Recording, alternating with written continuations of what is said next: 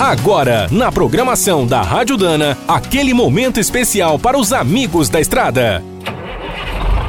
Está começando mais um Minuto do Caminhão. Fique por dentro das últimas notícias, histórias, dicas de manutenção e novas tecnologias.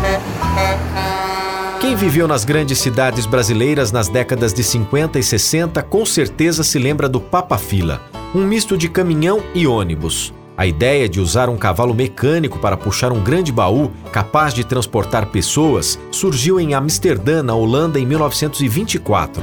Depois de ficar abandonada por vários anos, essa solução foi muito utilizada na Segunda Guerra Mundial para transportar tropas e operários.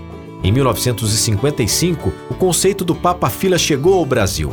Era um projeto da FENEME em parceria com a concessionária Veloz, a Massari e a Caio, um valente D9500 com motor Alfa Romeo de 130 cavalos puxava um reboque com quase 14 metros e capacidade para 200 passageiros. No ano seguinte, os papafilas estrearam no Rio e em São Paulo.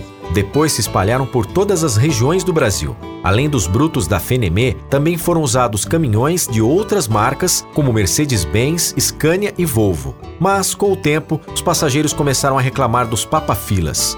Eram lentos, desconfortáveis, barulhentos e até perigosos. Mesmo assim, ainda foram muito usados pelas Forças Armadas nas grandes obras, em fábricas e cidades distantes até os anos 80. Quer saber mais sobre o mundo dos pesados? Visite minutodocaminhão.com.br. Aqui todo dia tem novidade para você.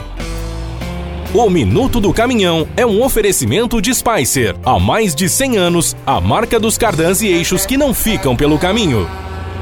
Quem é do trecho já sabe, para ficar bem informado, a Rádio Dana é sempre a melhor sintonia.